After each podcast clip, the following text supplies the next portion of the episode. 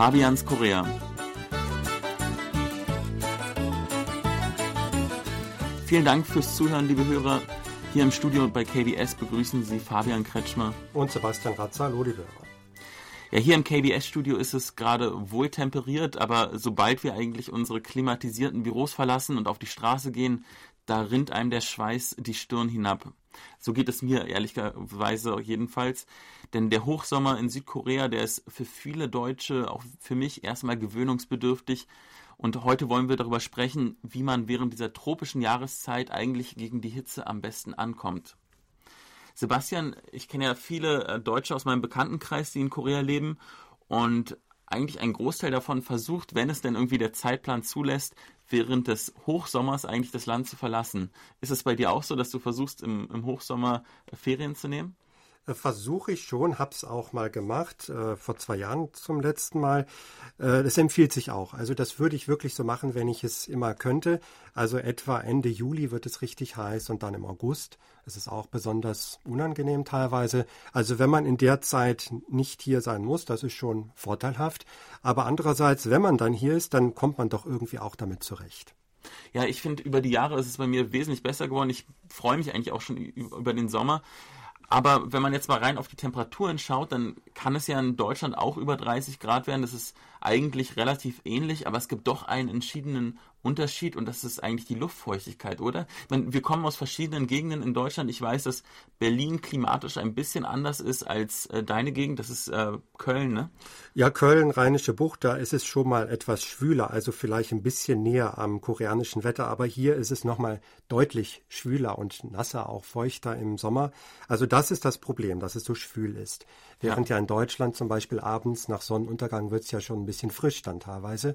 Und wenn man nachts die Fenster aufmacht, wird es sogar ein bisschen kühl, auch im Hochsommer. Aber das ist hier nicht der Fall. Also es gibt äh, Phasen, teilweise zwei Wochen am Stück, da sinken die Temperaturen auch nachts nicht unter 23 Grad, teilweise 25 Grad.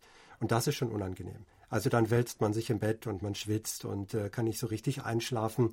Ja, und da hilft dann eigentlich nur die Klimaanlage. Ja, obwohl die Klimaanlage für mich sehr kompliziert ist, weil ich nicht so daran gewöhnt bin. Und dann wache ich meistens morgens mit einem, äh, ja, kratzigen Hals auf und im schlimmsten Fall bin ich erkältet.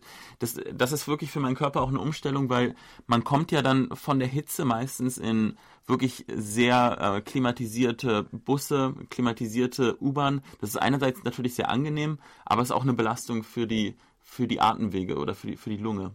Also da muss man schon aufpassen und ich äh, beobachte auch viele, vor allem Frauen, die immer eine Strickjacke dabei haben im Sommer, die sie sich dann schnell überstreifen, wenn es in den Bus oder in die U-Bahn geht. Äh, bei den U-Bahnen fällt mir gerade auch ein, da gibt es auch ähm, weniger stark klimatisierte Züge, eben wegen dieser Problematik. Also wer, der, wer da empfindlich ist, der achtet darauf, dass er so einen Zug nimmt. Ähm, ja, man muss schon ein bisschen aufpassen. Man kann sich dann auch schnell eine Erkältung holen, wenn man zum Beispiel eine Stunde lang im voll klimatisierten Bus sitzt.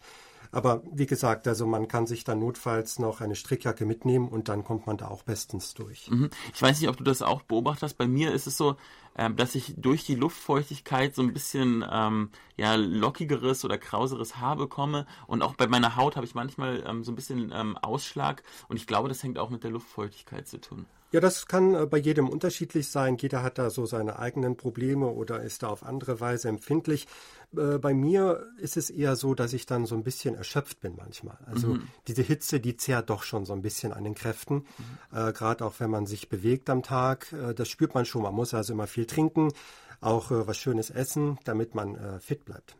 Ja, ich muss sagen, mein Geheimrezept ist, wenn ich es kann, dann gehe ich auf den Namsan, also auf den äh, Berg hier in Seoul, denn alles, was bewaldet ist, ist quasi wie so eine Kälteinsel. Und da gibt es auch einen kleinen Bach und da kann man seine Füße reinstecken und es ist dann schon irgendwie relativ angenehm.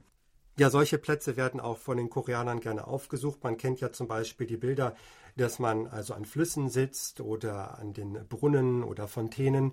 Die Kinder spielen dann auch gerne. Also man sucht da schon nach Möglichkeiten, sich irgendwie zu erfrischen. Ein beliebter Ort dafür ist zum Beispiel auch der Hanfluss kennt man auch die Bilder, dass alle dort sitzen abends auf Matten, etwas trinken und essen und dann versuchen draußen so ein bisschen äh, Abkühlung zu bekommen.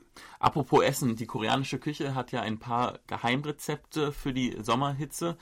Zum Beispiel Naengmyeon, das esse ich sehr gerne. Das sind kalte Weizennudeln oder Bingsu, das ja eine Art koreanische Form von Eis. Ich hoffe, ich mache, ich beschreibe das richtig, äh, Sebastian. Das schmeckt dir sicher auch gut, oder? Oder Samgyetang wäre dann noch auch ein weiteres Gericht, was auch hilft oder helfen soll zumindest bei der Sommerhitze.